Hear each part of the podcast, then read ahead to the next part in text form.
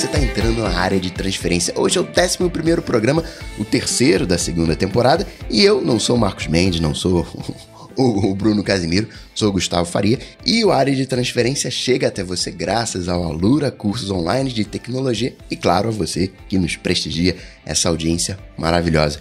E hoje comigo tô aqui com ele, dublador, vencedor, Bruno Casimiro. Fala aí, tudo bom? E aí, beleza? Vencedor, né, cara? Somos campeões agora. Ah, Aê, parabéns. Obrigado, muito obrigado. E já também marcando presença aí. Ele, o Paulo Riga, editor do Tecnoblog, podcaster do Tecnocast, guia prático do manual de usuário. Tudo bom, Paulo? Opa, valeu, valeu pelo convite, muito legal estar aqui. Carnaval, né? A gente tá gravando agora na, na sexta-feira, amanhã, na sábado já tá disponível nas melhores lojas. Mas o que, que vocês vão fazer no, no carnaval? Quais são as expectativas do, do carnaval para vocês? Vão ficar em casa, né? Bem nerd ali, fazendo maratona Netflix? Eu preciso dormir, cara. Eu, eu, eu tô acumulando muitos, muitas horas de sono. Tô dormindo tipo 5 horas e meia por dia. Eu preciso mudar isso aqui. Carna sono, carnaval do sono. E você, Bruno, vai fazer o que no carnaval? Viajar? Então, cara, carnaval vai ser aquela coisa, né, cara? Quem me acompanhou nessa semana durante o Café BD aí viu que eu não gravei praticamente, né? Que eu não tinha voz, não tinha saúde para gravar. Tomei até remédio na veia. Mas eu vou passar o carnavalzinho descansando. Eu tô, tô tomando 10 dias de antibiótico, não vou beber uma gota de álcool nesses 5 dias aí que me restam. E vai ser isso no carnaval. Posso sair, posso ver uma galera lá, mas sem, sem bebidas alcoólicas para mim. Essa vida de ganhador de dublador é, é tensa. um dia eu vou chegar lá, um dia eu vou chegar lá. Agora, no, no dando sequência aqui nos, nos follow-ups, diversas pessoas mandaram lá, sentindo saudade do Mendes, né? Fica de férias, Mendes, não, o pessoal né, com saudade do Mendes, querendo, querendo que o Mendes volte. Falando que quando ele voltar, ele vai dizer Sonoio, Marcos. Na abertura do, do Alô ADT. Agora vamos ver. Eu, eu pensei que o, o, Bruno fosse com a garganta, não fosse aparecer hoje. Falei, pô, vou fazer o, o, o Fica de Férias, Bruno, mas se apareceu, não, não vai dar. ah, mas estamos aqui, cara. Vou falar pouco, prometo, mas estaremos aqui. E o Felipe Ferreira disse sobre fake news que os maiores veículos de imprensa do mundo erraram e feio as previsões eleitorais americanas, né? Isso foi uma aberração, né? O que, que aconteceu de fato com as previsões? Das... Errou feio, assim, né? Não foi aquela coisa de eh, poucos pontos percentuais, não. Foi errou feio. É, vamos ver como é que como é que eles vão recuperar essa credibilidade, porque foi ladeira abaixo total. É, e, e, na verdade a gente vê que os veículos de comunicação, os caras têm feito isso com uma certa frequência, né? Tipo, isso no sentido de acreditar em fake news e fazer previsões, né? É, a gente tem vários casos no Brasil de. Tipo, aí não chega a ser eleições, mas sei lá, coisa que você vê de é, jogador de futebol que sai de um time e vai pro outro quando vê a zoeira e os caras estão falando SPN, né? A internet virou uma parada de tipo, olha, eu li na internet e virou real, né? Já posso sair falando na TV. É meio bizarro isso. Ah, cara, mas todo mundo errou as previsões, né, cara? Tipo, o 538, que era uma referência, assim, tinha, tinha previsto o resultado da eleição, não lembro qual era, se era do Obama, mas quando você vai ver os dados deles, tem um algoritmo extremamente complexo por trás. Eles atribuem peso para cada instituto de pesquisa, eles, eles atribuem a, a tendência, né? O quão tendencioso é para qual, qual lado cada instituto de pesquisa para equilibrar a coisa lá. Então, por exemplo, a Ibope sempre errou mais pro PT, então coloca mais peso pro PSDB desse lado. É, é, é bizarro, assim. E os caras erraram, né? Então, acho que não tinha muito como fugir disso, ninguém esperava mesmo. Estatística, né? Essa coisa de pesquisa é complicado, porque você tem que pegar uma média, né? Uma, uma pesquisa dessa você faz com, sei lá, duas mil pessoas, três mil pessoas. E nisso você tem que pegar uma pessoa lá do interior do Amazonas, que você vai viajar três dias para perguntar qual é o voto dela. E vai ser só o voto dela que vai contar e ela vai representar toda aquela, eh, toda aquela região. Dá, assim, margem para erro, mas existem maneiras de você controlar isso, é o desvio padrão. Você tem uma série de medidas. Né? errou feio, que você erre né? um, um pouquinho né? dentro da margem de erro.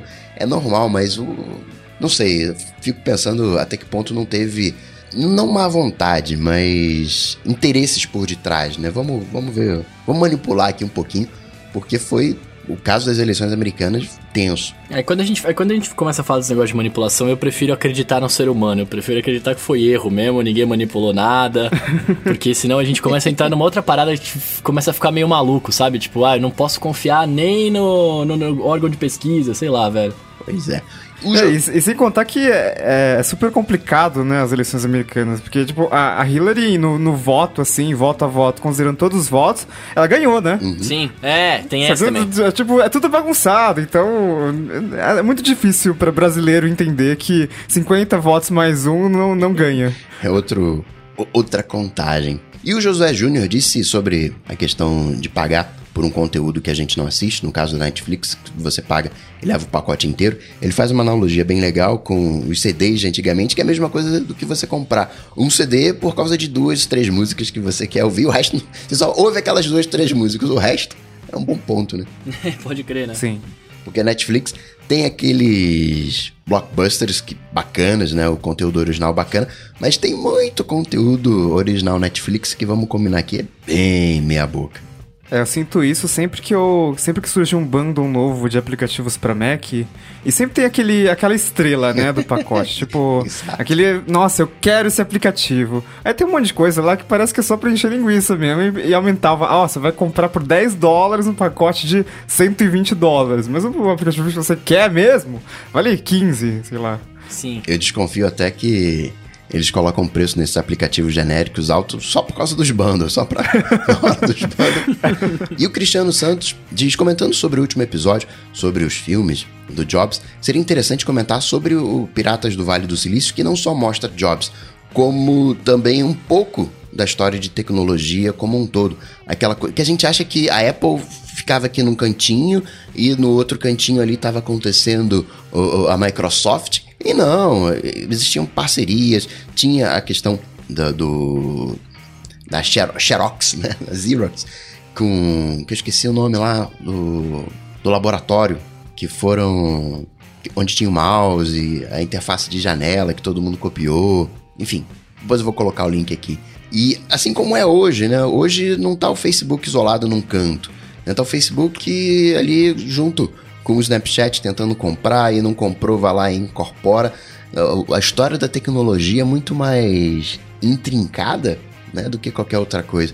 O jurídico da Apple tem um histórico de ser tão é, exigente assim, porque lá nos anos 80 tomou um ferro grande da Microsoft e hoje eles estão escaldados. E acho que esse filme foi o primeiro filme de informática. Olha que termo de velho, né? Informática. Acho que foi o primeiro filme de informática que todo mundo assistiu, né, cara? Então acho que tem um, um sentimento especial por trás dele. Com certeza merece entrar na lista. E concordando com o Piratas do Vale do Silício, tem o Rogério Oliveira, que diz também sobre o Planet of the Apps da Apple e o Facebook TV, que ele acredita que seria um golpe bem forte na maneira que se faz TV atualmente, uma revolução.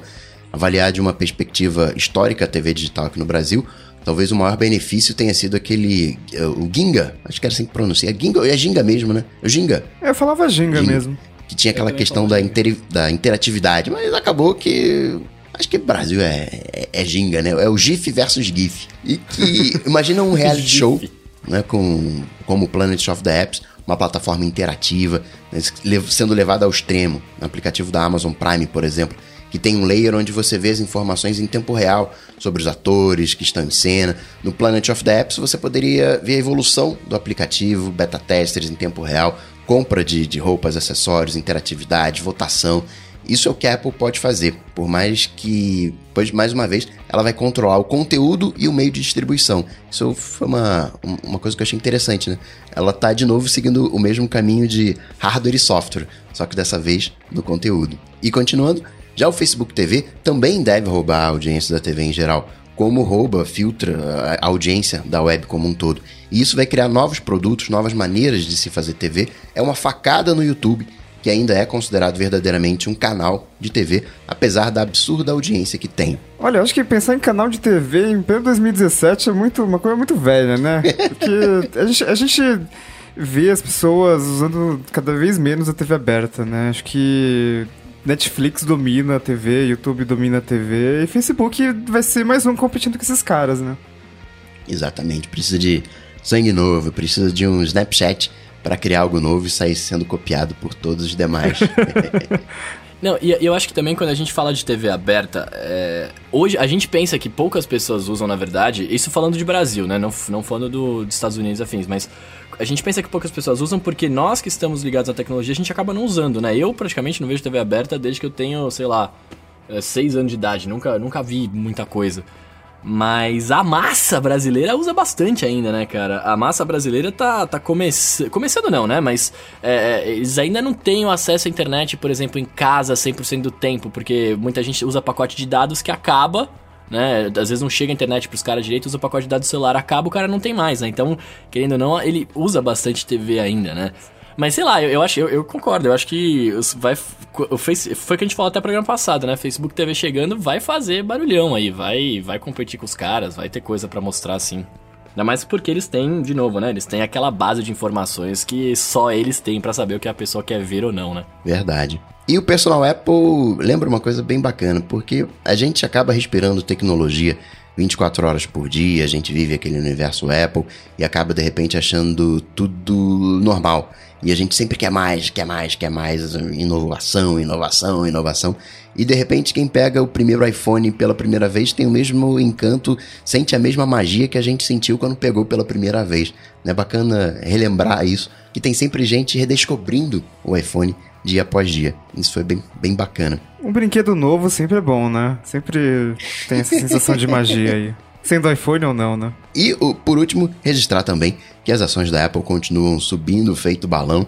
Tem os rumores do iPhone 8 pintando, como vai ser, como não vai ser, mas a gente não pode deixar isso só na cola, no, só no colo do iPhone.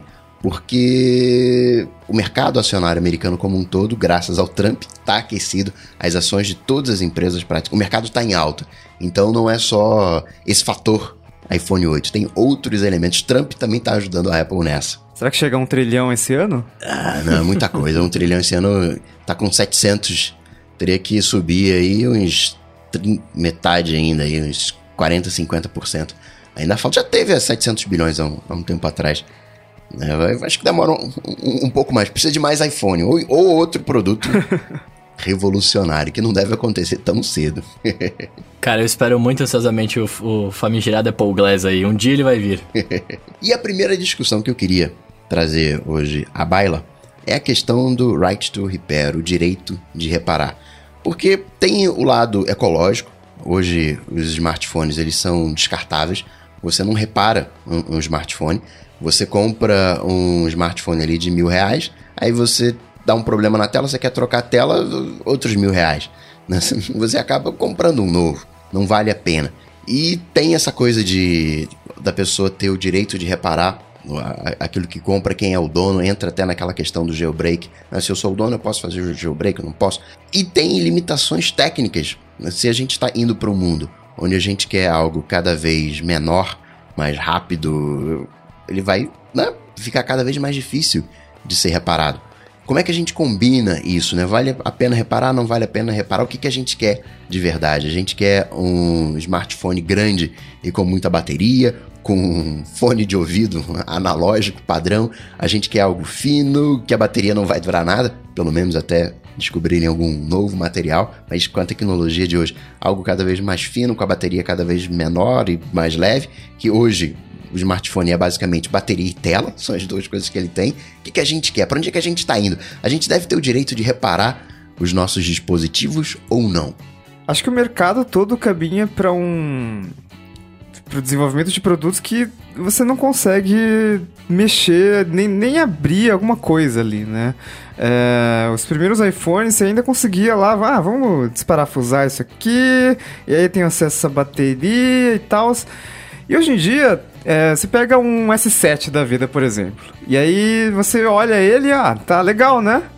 E não tem onde abrir cara. Não tem onde abrir. Não tem um, um, um, parafusinho exposto, não tem nada. Você não consegue fazer nada com ele.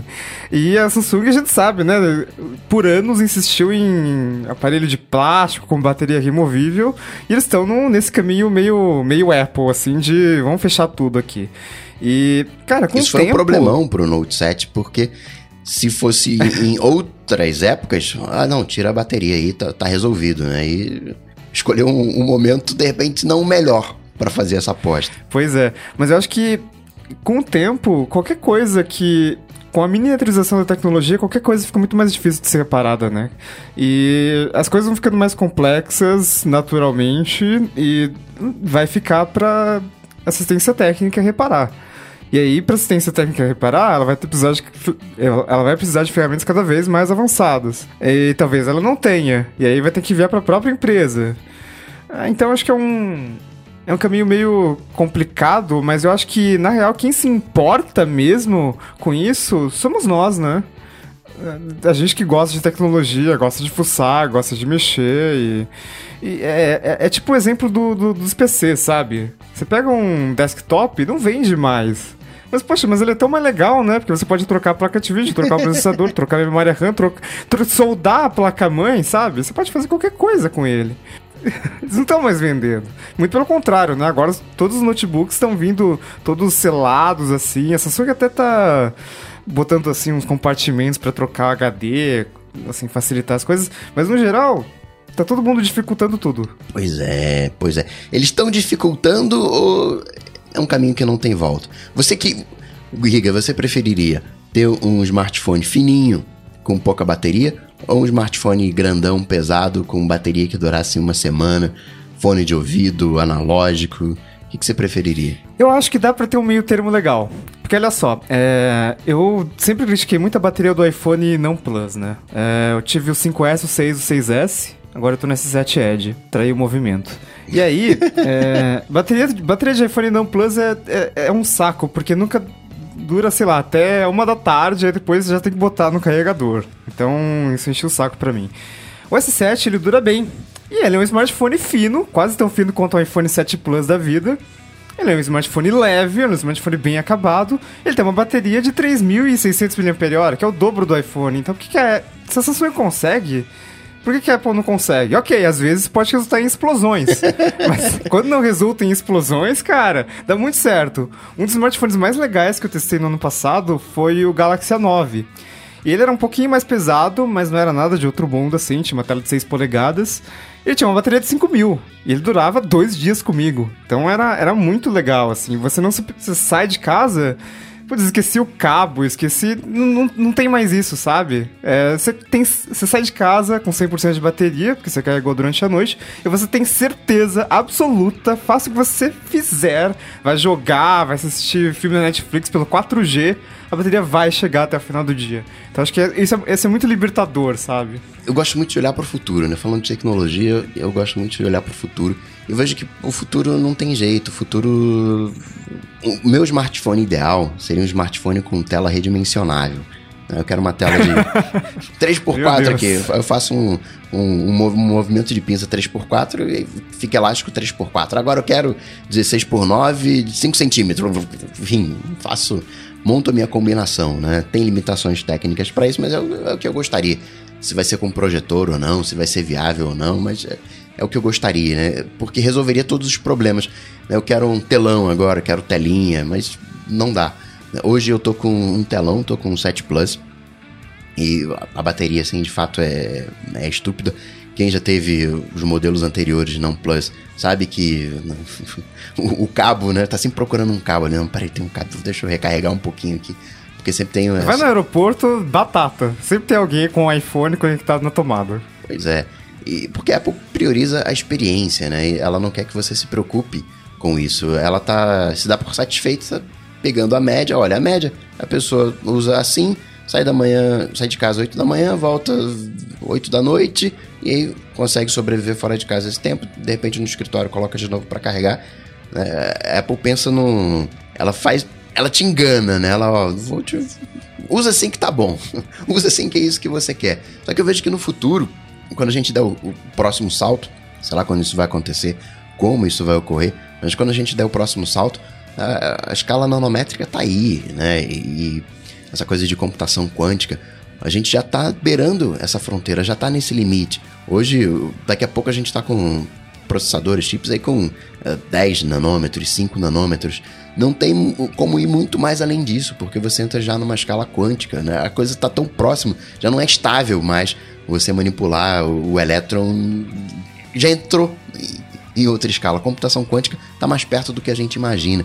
Quando a gente considerar nessa nanotecnologia, você vai ter um dispositivo e de repente seu dispositivo está com um nanotubo de carbono desalinhado. Tem que alinhar aquele nanotubo. Como é que você alinha isso? Como é que você consegue uma chave de fenda para apertar para mexer num nanotubo? Não dá.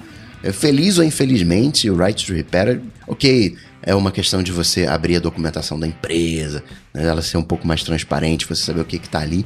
Mas eu não vejo, eu realmente acho que a gente vai ter coisas cada vez mais fechadas, cada vez menores, cada vez mais difícil de manter, cada vez mais as coisas estão sendo descartáveis, né? E a tecnologia vai ser descartável também. Tudo isso me lembrou a trajetória do projeto Ara. Lembra que no começo ele era, ele era todo modular, né? Você podia trocar qualquer coisa, você podia trocar o processador do smartphone e tudo. Aí depois ele foi diminuindo, né? Aí, ah, gente, não vai poder trocar o processador nem nada do tipo, porque senão vai dar muito problema no sistema e tal. E aí por fim ele morreu. É, eu acho que é, é, é parece muito legal essa história de que, poxa, o dispositivo é meu, né? Eu podia fazer o que eu quiser com ele. Mas na, na verdade, se a gente à medida que a gente evolui, é, que, a, que, a, tecnologia evolui e as coisas ficam cada vez menores, é inevitável é, dificultar essa questão, né? Acho que não, não, é, não é nenhuma questão de deixar isso mais complicado de propósito por, por, por, parte das fabricantes. É uma questão de. Isso não é tão importante. Pois é. Você falou aí do Project Ara, Riga. Hoje a gente tem algo parecido com o Project Ara, que são os smartphones modulares. A LG já já amarelou, já deu para trás, mas a Motorola tá ali novo, tá continuando ali com, com os motomods. Acha que sobrevive? Ela, ela disse três anos, né? Os próximos três anos, os motomods têm, têm garantia, vão ser suportados. Mas depois desses três anos, será que a gente ainda vai ter motomod, Riga? Nossa, cara. A gente, a gente gravou um Tecnocast sobre smartphones modulares hum. e Assim, no começo, quando o Moto Z foi apresentado, eu, eu tava até empolgado com, com, com o produto, mas depois, é, pensando melhor, é uma coisa que, se você for ver, é, não, não, diria que não tem futuro, mas eu diria que ele não é tão espetacular quanto parece. Por exemplo, a questão do hum. custo, a gente sempre pensa, né, que a tecnologia sempre vai baratear com o tempo, mas, por exemplo, o Moto Z, é, os, os módulos do Moto Z, eles são acessórios, basicamente, né? E quando você pega, por exemplo, ah, ele é um, pega um exemplo de um módulo do Moto Z, uma, uma câmera. Aquela câmera só vai funcionar no Moto Z.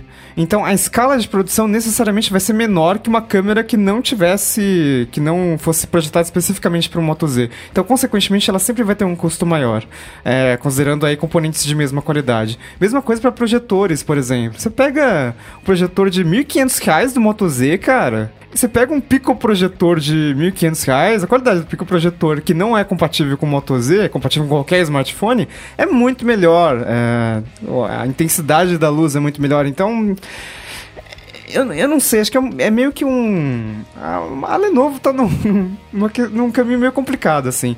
A LG, ok, não deu certo, mas eles também não fizeram direito. Se né? a, motor, a, a, é, a Lenovo já fez mais direito, assim. Mas mesmo assim, eu acho que tem. O conceito, assim, tem, tem suas falhas.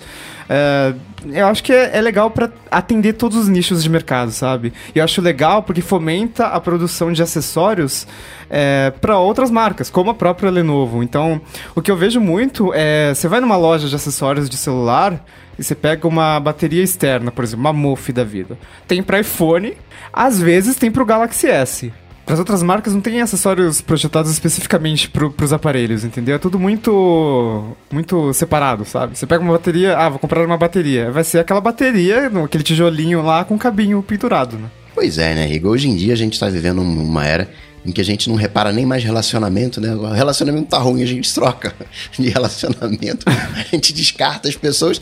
Vai querer reparar smartphone?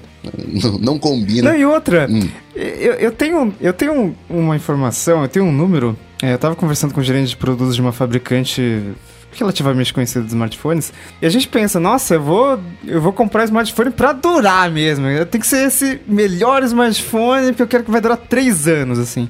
E, na verdade, a média de troca de smartphones pelo brasileiro, a média, assim, considerando, é, é tipo oito meses. Os caras compram, tem mais de um smartphone por ano. É, é, sabe? As pessoas não estão tão... E, e não é porque, ah, surgiu um smartphone mais potente, ou com uma tela melhor, ou por uma câmera melhor. Um dos principais motivos é porque o cara enjoou do design, sabe? Eu pensei que seria roubo. Não, foi roubado, caiu no chão. Acho que também entra na conta aí também. Caraca, impressionante. Novos tempos, né? Interessante essa, essa informação. E outra coisa também super interessante, Riga, que rolou essa semana foi o Snapchat ou Instagram, né, como você preferir, ou até mesmo o Facebook, que entrou dentro do WhatsApp. O WhatsApp agora virou uma rede social, tem stories dentro do, do WhatsApp disfarçado ali de, de status. Gostou? Reclamou? Qual. Ouviu muito mimimi? Eu acho que o Facebook tá indo muito bem na tentativa dele de destruir o Snapchat, assim. É, ele, não, eles têm uma arma muito poderosa. Eles têm muitas armas muito poderosas, na verdade, né? Que botou o Instagram Stories lá e já abalou total o Snapchat, né? Porque o público caiu, a audiência caiu. É, e aí o Snapchat tá prestes a. É, prestes a abrir o capital na bolsa de valores, então já meio que abalou ali, pode ser que não seja tão bem sucedido quanto eles pensam. Justamente porque com Instagram Stories o pessoal. Eu não sei como é que tá aí, mas é, mim, o pessoal migrou total, assim. O pessoal que usava o Snapchat foi pro Instagram, porque afinal eles já estavam no Instagram, né? Foi uma. Foi uma pá de cal que o, que o Zuck jogou em cima do, do Snapchat. Agora, o bacana que eu vi de usar o WhatsApp como um Snapchat é que pega um outro público. A galera de Snapchat é um pouco mais millennial, o, talvez a galera do Instagram também seja milênio, mas pega de repente um cara mais velho, mais hipster, que gosta mais artístico, que gosta de acompanhar foto, que tá ali pela foto. Né? Tem uma, o Instagram ele tem uma vida própria. Já o WhatsApp não, o WhatsApp ele é um aplicativo de mensagens que todo mundo usa, né? O, o vovozão usa, tiozão usa, o pai, a mãe. Não tem pessoas que não usem o, Snapchat, o WhatsApp. Você pode até preferir o Telegram, né? Porque eu gosto do Telegram aqui, mais tecnológico, mas todo não tenha quem não tenha um WhatsApp. Mira num outro público, né? E, e se fico pensando aqui, se a grande resistência que tinha ao Snapchat era essa questão de efemeridade e tal, agora todo mundo vai saber. Sua avó vai saber usar agora o Stories ah, com o Snapchat. Com o Snapchat, com o WhatsApp. Mas o, Snapchat, ele com certeza pega esse público millennial, porque o Snapchat é extremamente complicado para quem tem mais de 15 anos de idade, né? Aquela interface de você. Não, não, tem, precisa de um manual de instruções para usar aquilo ali. Não é tudo óbvio. Ah, tem um botão aqui pra. Não, você tem que deslizar a tela. Aí você desliza pra um lado, desliza pro outro. Olha, tem outra tela que eu nem sabia aqui. E, tem é muito. Tem que explorar o É, tem que explorar o aplicativo. Tem que explorar. E, os... e as pessoas jovens normalmente conseguem lidar melhor com essas coisas novas. É, você pega um. sei lá, sua tia de 60 anos aí. Ela não vai, ela não é tão rápida no smartphone quanto você. Mas isso é normal, acho que com, quando a gente ficar velhinho, cara, vai, vai surgir outro aplicativo, outra tecnologia e a gente vai apanhar pra caramba. É, a gente vai envelhecendo. Né? Quando a gente era mais jovem, acho que você não pegou essa época do videocassete. Você tá com 23 anos, você não pegou a época do videocassete. Mas o videocassete ah, peguei, pô. era uma espécie de Lógico. Snapchat, não era? Aqueles botões, aquela coisa, como é que programa para gravar as ligações. E a gente tirava aquilo de boa, a gente fazia as coisas, não lia Sim. manual, né? E hoje a gente, né, mais velho, peraí, Snapchat, mano, como é que é isso aqui? Tem que explorar, né? A gente vai ficando velho e muda completamente as nossas relações. Hoje, talvez a, a, esses millennials têm muito mais interação com câmera, né? Muito mais natural para eles. Talvez no futuro você não tenha, por exemplo, existem certas profissões hoje que estão bem, bem de nicho. E talvez você de repente estudar cinema, né, estudar ser cameraman, estudar iluminação, vai ser uma coisa tão normal, vai fazer tão parte das pessoas, né, que talvez não existam mais essas profissões da maneira que a gente conhece. Porque a, a galerinha ali já tá super, né, já tá sabendo contar a sua história, já tá, se aproximou da tecnologia. Tem mudanças aí bacanas, mas eu, eu tô curioso aqui para É que tava até falando, não tem como, pelo até as minhas descobertas aqui. Não sei se de repente tô garoteando, tô velho aqui, não sei usar o, o, o stories do Snapchat, né? O, o, que eles chamam de status. Mas eu não vi uma maneira de você compartilhar. WhatsApp. Exato, WhatsApp. De você compartilhar um, um status com uma única pessoa. Né? Você fala para todo mundo. Né? E se você pudesse enviar Ah, para uma única pessoa e aquela foto sumisse automaticamente depois que a pessoa visse, como acontece no Instagram, acho que a gente teria ali uns, uns nudes de uma, de uma galera mais velha, hein? Ali do, da mãe, da tia, do Nossa. pai, do avô, da avó. Acho que ia ser, Prefiro, ia ser problemático. prefiro não imaginar isso, não. O, o Facebook também, na, na semana passada, ele fez aquela carta, a nova missão dele, né? E foi muito bacana ver a, a missão do Facebook com termos politicamente corretos. Não, a gente vai usar inteligência artificial aqui para acompanhar o que está acontecendo. A gente tirou lá a questão de monitoração, né, para não causar, para não ficar uma má impressão. Falou que o Facebook não é uma empresa, o Facebook é uma comunidade, a comunidade tem Comunidade! Não, o, quando a gente publicou essa, essa notícia, a gente contou. A gente deu um Ctrl F lá pra ver quantas vezes tinha a palavra comunidade naquele texto do Zuckerberg. Tinha mais de 100 vezes. E, assim, é legal, né? Porque a gente prefere uma comunidade do que uma empresa, uma corporação, né? Corporação dá até medo, né? A corporação Facebook. Não, como assim? Ah, comunidade Facebook, tá todo mundo ali junto. Não, a gente vai entender as diferenças. É legal por um lado, porque o iPhone ele é um produto só no mundo inteiro. Ele não, ele não leva em consideração diferenças culturais, que óbvio existem. Você personalizar para a cultura foi, um movimento esperto dele, né? O Facebook não, não, não é bobo, não. E a maneira como ele apresenta as coisas, né? Olha, de repente no futuro a gente aproximar set- setores da sociedade, né? de repente o político né, ficar mais próximo do povo, de repente até as votações. Né? Imagina você votando pelo Facebook. em vez de ser urna eletrônica, vai ser o, o Facebook eletrônico para contabilizar o voto. Se o, jeito, se o Facebook já influencia as eleições do jeito que ele influencia hoje, imagina quando, se fosse no futuro possível, votar por ele, né? Cê- cê- não, você vota num candidato lá, parece um anúncio contextual relacionado àquele candidato, já pensou? Ah, Eu acho que na verdade não nem teria votação. O Facebook já saberia em quem que você vai votar. É, não, não precisa. Quem, já quem já ganhou as próximas aí. eleições é o fulano de tal, pronto, acabou. né? é, O Facebook decide quem ganhou. é uma coisa, uma coisa complicada isso, né? O, o poder que o Facebook tá ganhando, mas eu, sinceramente, sobre o, o status no WhatsApp eu achei bacana. Muita gente reclamou, né? tá desvirtuando, deixou de ser um aplicativo de mensagens para virar uma, uma rede social. Mas eu achei bacana porque faz com que os millennials queiram usar, talvez de alguma maneira. É algo que você é fechado, só quem tem teu número de telefone faz parte dessa rede eh, social nova. Você não tem como seguir ninguém. Quer dizer, até tem, né? Você pode pegar, sair colocando todos os números possíveis de celular no- no- nos seus contatos e vai ter lá todo mundo, né? É Uma maneira, né? Você tem o nome de usuário de todo mundo, acaba sendo público. Mas, enfim, tem uma, tem uma coisa ali. Eu achei que foi um movimento bem, bem audacioso. Né? Cópia, sim, mas assim, foi um. Sabe, golpe de mestre, assim, sabe? Pegou um público que nunca teria chance de usar um, um Snapchat um Instagram e colocou pra usar. Achei. Me surpreendeu o Facebook com esse movimento. É, eu também achei bem, bem curioso essa estratégia de colocar no aplicativo de mensagens, né?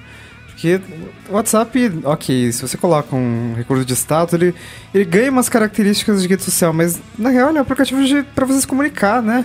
Ele é, um, ele é um messenger.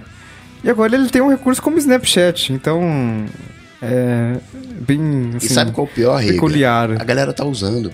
Eu tô vendo aqui a galera usar. Sim, sim. né? A galera tá curtindo.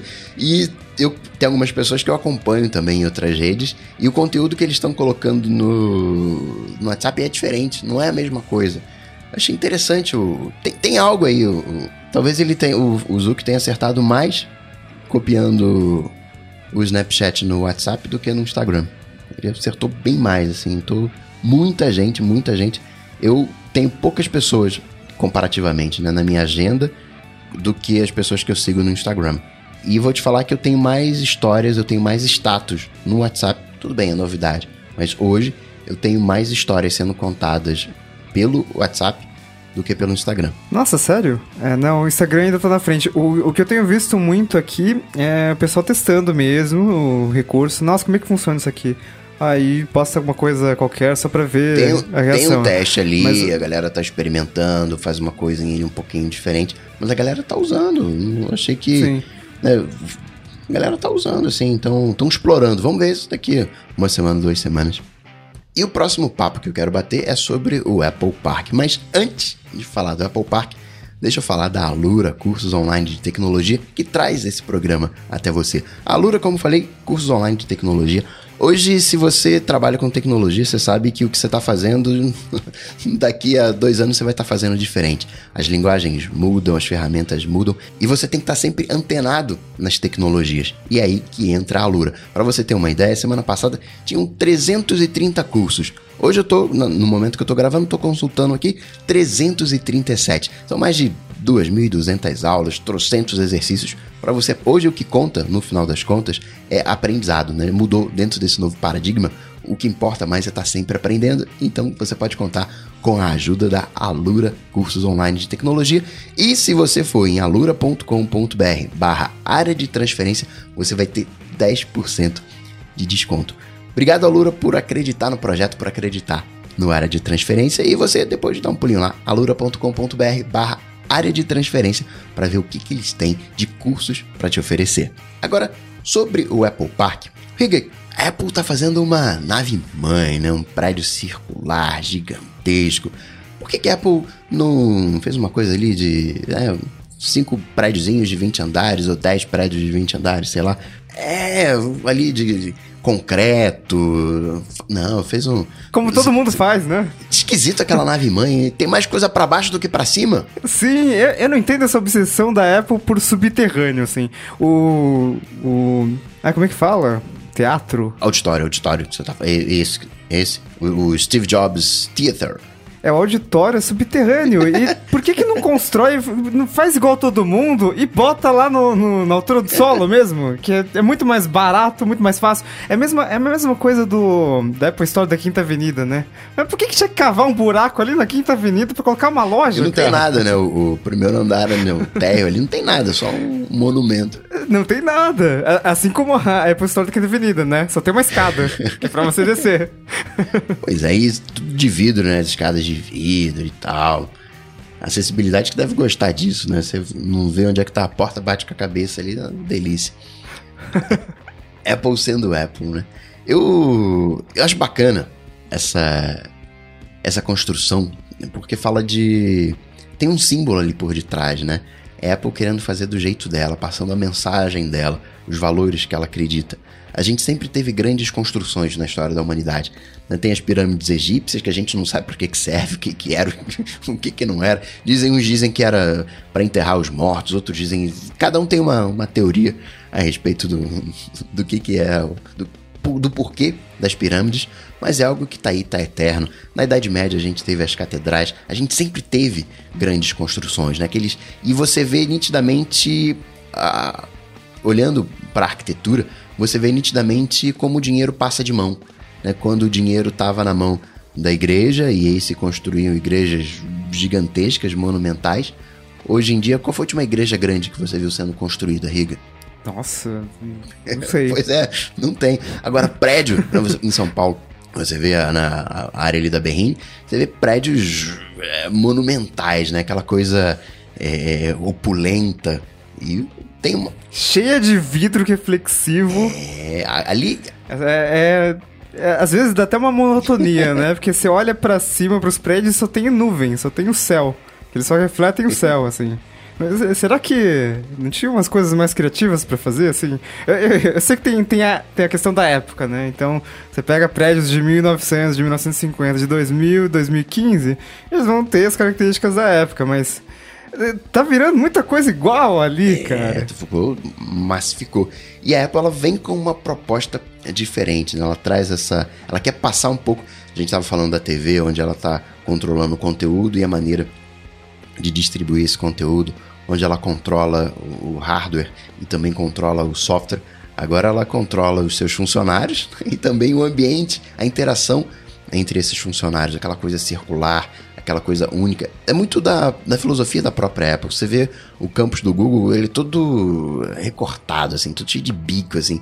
Parece bem Google, né? O, o cara faz uma, uma ideia bacana, ah, vamos ver se o negócio funciona. Aí coloca aquela ideia para rodar e não funciona. É, descontinua, de repente funciona. Aí chama um design, ó, dá um tapa aí, deixa o negócio mais bonito, que isso aqui tá muito feio. E a coisa vai acontecendo. A Apple não. A Apple, ela primeiro teoricamente, né, o que dizem, faz o conceito da coisa, e aí com o conceito da coisa entrega para o engenheiro, ó, você tem que fazer isso aqui desse jeito, hein? faz isso aqui funcionar. E, e, tem um pouco disso ali, né, o carinho que eles tiveram com, com a construção, os, os detalhes, como se fosse um produto Apple. No final das contas é um produto Apple, né, uma mensagem. E vai ser uma, uma marca que vai ficar para tudo sempre, né? Quando é que aquele, aquela construção vai deixar de existir? É, sim, quando colocarem abaixo, mas acaba virando um monumento, né? Ninguém vai querer colocar aquilo abaixo, vai querer, de alguma maneira, no dia que a Apple não tiver mais aí, vai querer reaproveitar, ou ela mesmo, de repente, construir algo maior. O que, que você enxerga na, naquela construção ali no, no, Apple Park, no Steve Jobs Theater? Você tem vontade de, de visitar, Riga? Ah, com certeza, né? Ele é, é, é, muito bonito, mas eu acho que ele parece mais bonito vendo assim de longe, né? Vendo por vídeos. Acho que chegando lá não deve ser. Porque ele é tão grande você chega lá e. Ah, ok. Chega né? lá, você não vai poder ver muita coisa, né? vai, é, então acho, acho, acho, que é muito mais legal ver o Apple Park por drones, cara. se, se, eu fosse num drone tripulado, seria muito mais legal acompanhar aquilo ali. É, é um parque, né? Um parque de, de diversões, mas eu, eu quero dar uma espiada lá no, no Apple Park, nesse, nessa nova mensagem, né? nessa obra arquitetônica by Apple, reparar ali os detalhes. Você vai numa loja da Apple, você vê ali o vidro, né, que é meio curvo, o encaixe, não é né, a madeira específica, a altura, tem todo um, um estudo ali. Você levar isso para uma construção, né, eu acho que deve ser curioso você poder admirar o Apple Park. Quero dar um pulinho lá. Isso aí. E agora, finalizando, vamos pro Alô ADT. Se você tem uma pergunta e quer ter ela respondida aqui no área de transferência, o que, que você faz? Vai lá no Twitter e manda uma hashtag AlôADT. Pode citar também o arroba AlôADT, pode mandar por e-mail no contato arroba área transferência.com.br que a gente responde aqui. Eu, como falo Marcos Mendes, né, tem um baldão ali no, no hashtag AlôADT e a gente comenta aqui no final do episódio. E foi o que fez o Felipe Macedo, falando sobre o IBM Watson. Será que ele é um passo para a Skynet? Riga, você tem medo do, da inteligência artificial, medo de uma Skynet? Olha, eu tenho aqui, sempre rola aquela pontinha lá, mas eu, eu acho que o Google está muito mais próximo da IBM de criar uma, uma Skynet, assim. É, recentemente teve uma notícia de que eles conseguiram fazer com que a, com a inteligência artificial deles aprendesse a ficar mais agressiva em situações estressantes. Aí tem um vídeo que eles demonstrando né, o funcionamento da inteligência artificial. Ah, dois, duas inteligências pegando maçãs. Aí de repente, quando, quando chega num. Quando tá acabando assim as coisas para pegar, eles, jogam laser um no outro, sabe? Se atacam. o resultado mais. É, a, a, melhor tática seria que cada um trabalhasse em conjunto, né? Daí todo mundo pega tudo, né? Quando um combate o outro. Combinando direitinho, dá para todo mundo, né? Agora, farinha pouca, meu pirão primeiro. Mas a gente sabe que humanos não são assim. E as são feitas por humanos. Então. Nesse caso aí do, da inteligência artificial, eu acho que foi muito mais uma coisa de tentativa e erro, né? Vamos testar aqui para ver o que, que acontece. E aí saiu dando tiro no, no inimigo, acabou dando certo, acabou ganhando mais maçãs aprendeu-se esse comportamento. Acho que um computador ele é muito orientado a dados, né? E esse é o problema. De repente ele pode descobrir que os humanos não são exatamente bons para o futuro, né? Não, vamos tirar, é, vamos eliminar esses humanos aqui. Quem lembra da, do robô da, da Microsoft, da TAI, que interagia pelo Twitter? Em 24 horas já virou é, nazista? É, é tenso. coloca perto de ser humano, vai dar coisa, vai dar coisa esquisita. Mas eu não chego, não sei se é porque ainda o Schwarzenegger tá vivo, eu não tenho medo da Skynet, da Skynet ainda. Mas eu no futuro acho que a gente vai ter que aprender a, a, a lidar com isso. Acho que a gente acha que a IA ela é uma coisa que completamente autônoma. E a IA ela vem para cumprir uma função, ela tem um cenário e ela vai explorar a melhor coisa para aquele cenário. Né? Se pelo menos hoje, né? Se você tem um robozinho para lavar a louça da sua casa, ele vai lavar só a louça da sua casa. Ele não vai começar a varrer. Ah, eu aprendi a varrer. Instalei um novo software, vai começar a varrer. Aí instalei outro novo software, vai começar a lavar roupa. Não, ele vai viver sempre, até pelas condições físicas desse, desse robô, né? Do, do braço ali de pegar esponja, água, sei lá como é que vai lavar. Mas é, é muito. Ainda, pelo menos hoje, ainda tá muito setorial. Tá muito dedicado para resolver um único problema. Um supercomputador que joga xadrez, ele não vai começar a matar humanos de, uma hora para outra, né? É a coisa meio, meio setorizada. Tem muito de, de ficção ainda, né? Nessa coisa de Skynet.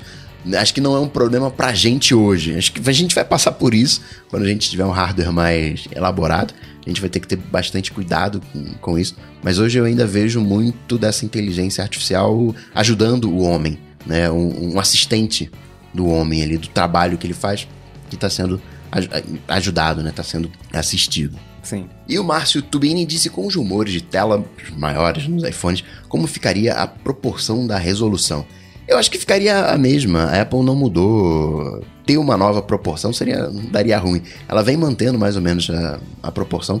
Não vejo que né, agora o iPhone 8 com sem bordas, que não sei que pode até ter uma tela maior, de repente uma tela Quad HD ao invés de Full HD, como acontece no, no, no 7 Plus, mas ainda manteria essa coisa 16 por 9, manteria esse, esse jeitão, porque né, ter mais uma, né, não sei, não me parece muito Apple. É, é complicado, mas a.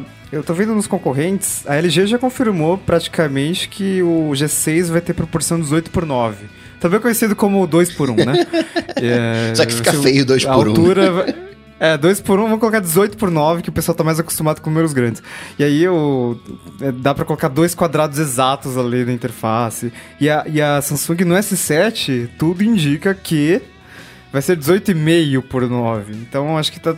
As, as empresas estão caminhando para telas mais altas. A Xiaomi com o Mi Mix também colocou uma resolução super estranha no, no Mi Mix, que, aquele que não tem bordas.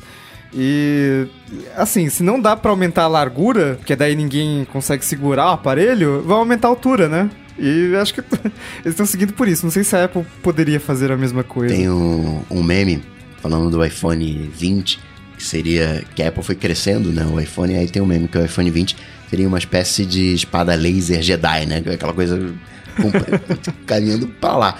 Tem esse lado, né? De, mas chega uma hora que a coisa acomoda, né? Que a coisa fica. Eu realmente não vejo um iPhone, sei lá, de 7 polegadas agora, né? De 8 polegadas. Não, não vai ficar com esse jeitão.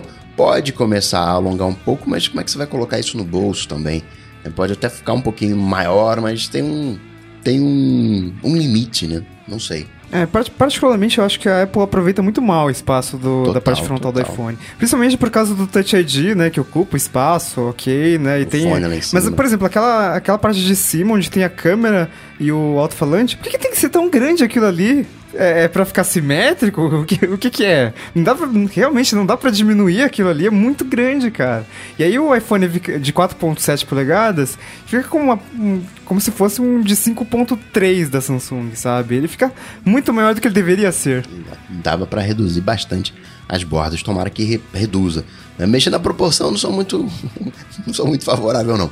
Pode até ter uma tela maior, né, mas mantém a proporção ali, tira os excessos, as rebarbas, vai complicar. Outra proporção vai complicar. Aí vai ter que ajustar, você vai ver um vídeo, vai ter que ajustar o vídeo, aí não vai ficar com a resolução bacana, vai ficar é, é, meio, esquisito, meio esquisito. Se deixar o mesmo tamanho de tela e diminuir o tamanho do aparelho, eu fico feliz. Eu, eu fico tenho feliz. toque com tela preta, assim, sabe? Quando você vai ver um, 3, um 4x3 num 16x9 e tem que colocar aquelas barras pretas, aqueles ajustes. Aí ah. às vezes não dá, aí, aí, você pode optar por dar zoom, aí fica só com um meião, perde a lateral.